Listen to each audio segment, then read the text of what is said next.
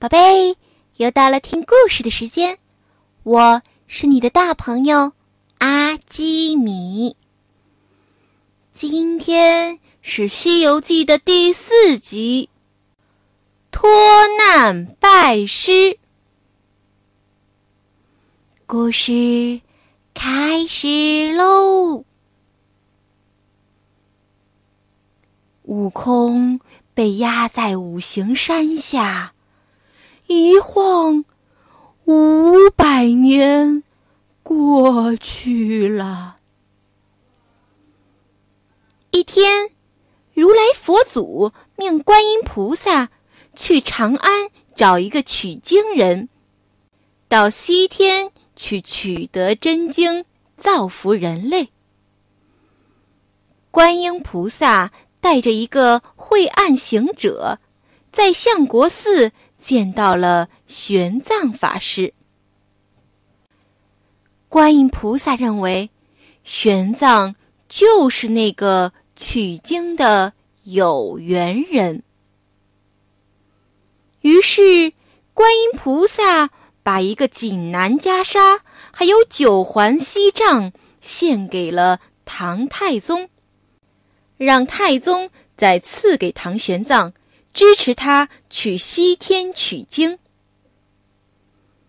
唐太宗召来了玄奘，给他赐了个名字，叫做唐三藏。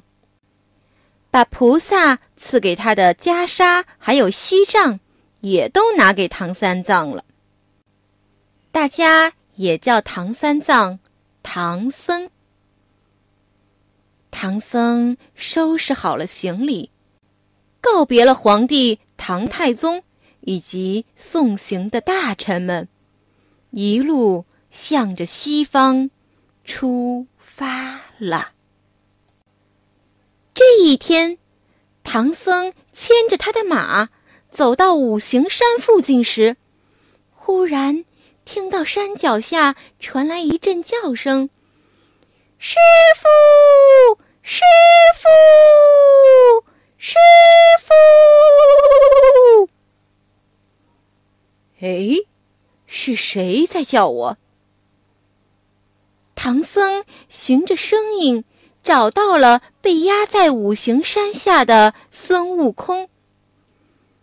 悟空讲了自己被压在山下的原因，还说是观音菩萨让他在这儿。等师傅救他出去。师傅，徒儿真的没有骗您，是观音菩萨，他老人家让我在此处等您来救我的。他还叫我护送您去西天取经呢。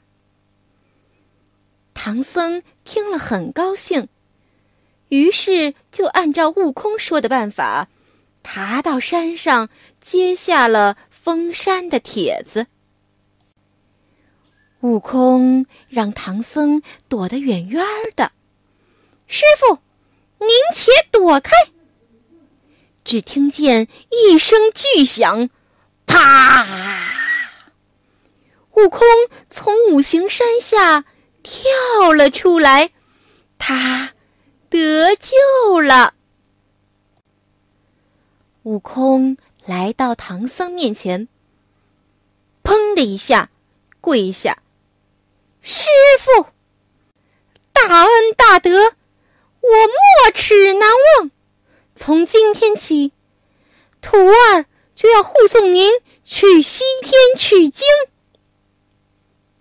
唐僧高高兴兴的收了这个徒弟，还给悟空另外取了个好听的名字。叫做孙行者。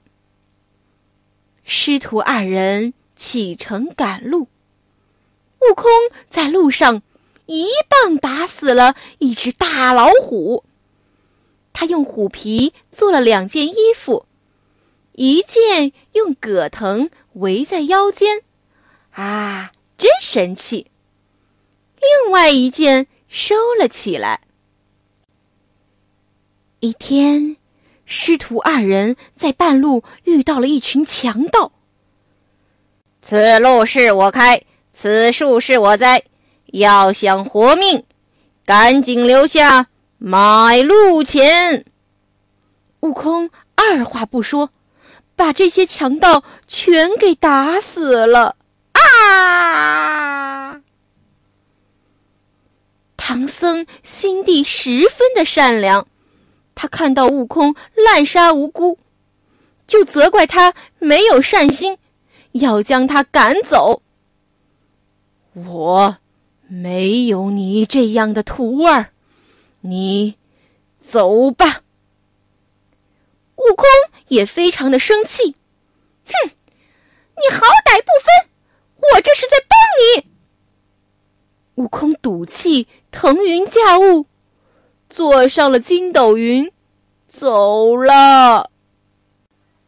唐僧只好一个人骑着马上路。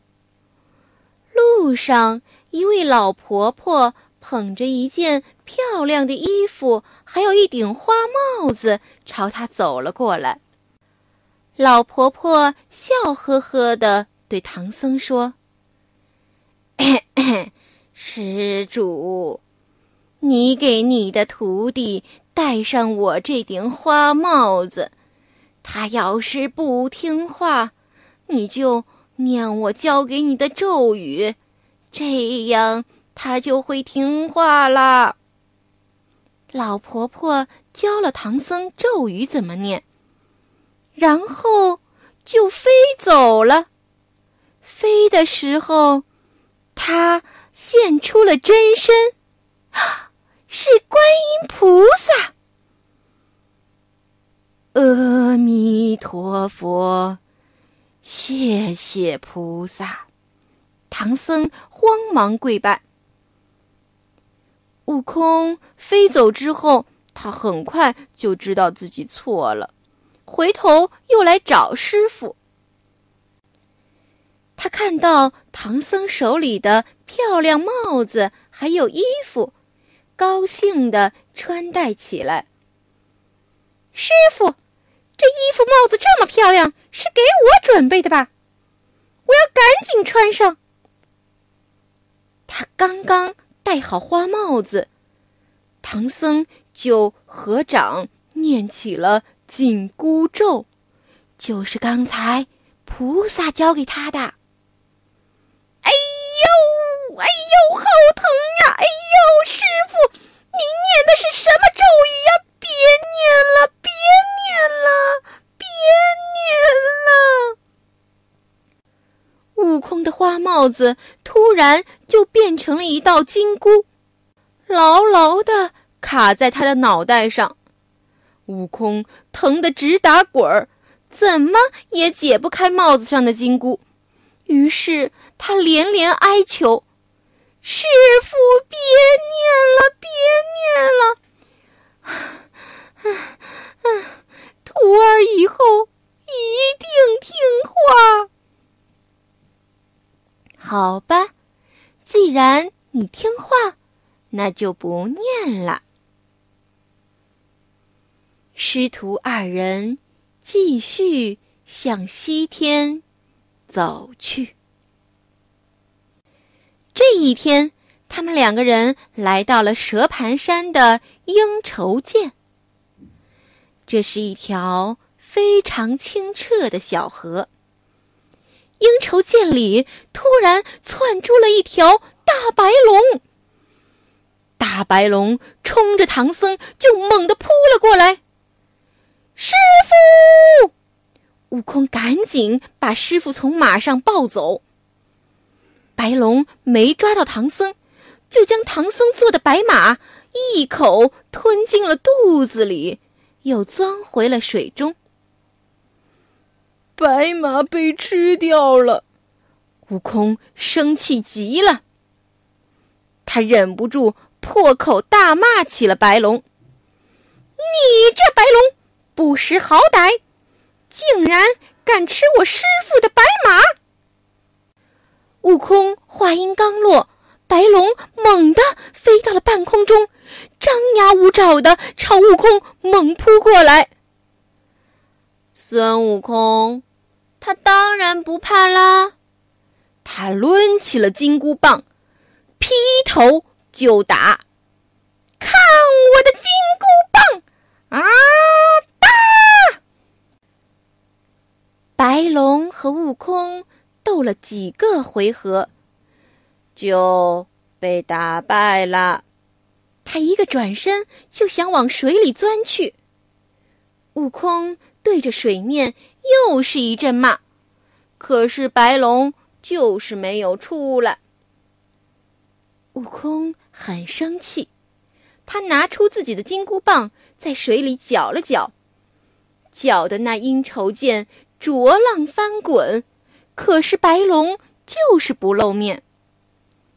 悟空没有办法，只好把附近的山神、土地神都叫出来问个清楚。山神、土地神，你们给我出来！你们说说，这条龙到底？是个什么来历？大圣，大圣莫急，大圣莫急。这条白龙呀，它可是西海龙王的三太子，是观音菩萨留下来的。菩萨，菩萨留下这条白龙做什么？就在这个时候，观音菩萨出现了。他对悟空说：“小白龙确实是西海龙王的三太子。阿弥陀佛。由于他犯了错，我就准备让他给你的师傅作为苦力。”帮助你的师傅去西天取经。观音菩萨让悟空叫了一声：“西海龙王三太子。”悟空刚喊完，白龙就从水里飞了出来。观音菩萨拿出他的玉净瓶里的柳枝，蘸上了几滴甘露。往白龙身上一撒，白龙就变成了跟唐僧原先的一模一样的白马。观音菩萨又摘下了三片柳叶，将柳叶变成了三根救命毫毛，放到了悟空的脑后。悟空，这三根毫毛是用于在紧急的时候。救命用的，你可要好好珍惜。谢过菩萨，谢过菩萨。悟空谢过了观音菩萨，牵着白龙马找到了师傅。唐僧骑上白龙马，师徒继续上路，往西天去了。走啊走啊走，走了好多天。这天傍晚，唐僧师徒二人来到了一个叫做高老庄的地方。高老庄有户有钱人家，叫做高员外。高员外很热心，留他们在家里过夜。但是员外也告诉他们。自己有一件很烦恼的事儿。我们家里有个妖怪，我想请人来降妖。原来三年前，高员外家里来了一个姓朱的单身汉。员外见他长得很不错，就把他招上了门儿，让他和自己的宝贝女儿翠兰结婚。可是没想到，就在那天婚宴上，那个姓朱的单身汉喝多了酒，竟然露出了原形。他，他不是人，是妖怪。他像猪一样长出了猪的大嘴巴，还有大耳朵，还把翠兰锁在了后院，不准他和家里人见面。我的翠兰呐，我的孩子呀！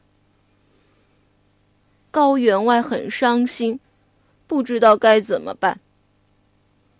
悟空听了，决定帮高员外捉一捉妖怪。于是他来到后院，倒开了翠兰房间的门锁。员外进到房内。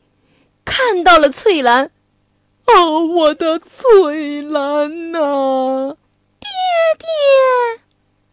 父女俩一见面就抱头痛哭起来。悟空听说这个妖怪每天晚上都会过来，于是就让员外父女俩先回到前院，自己就用了七十二变，变。变成翠兰的模样，坐在床上等妖怪。晚上，一阵狂风吹来，呜！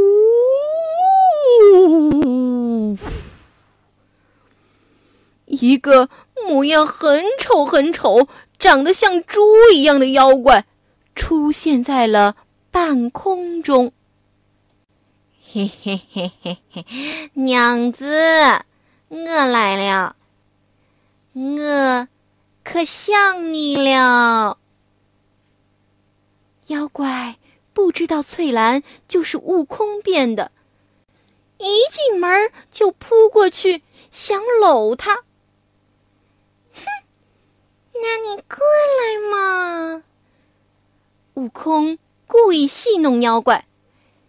让他扑了个空，从床上滚了下来。哼，你长得这么丑，有来无影，去无踪，我也不知道你叫什么名字。我爹爹一直责怪我。悟空说：“哎，原来是这么回事呀，我叫。”猪刚烈，家住福陵山云栈洞。你告诉你爹爹不就好了吗？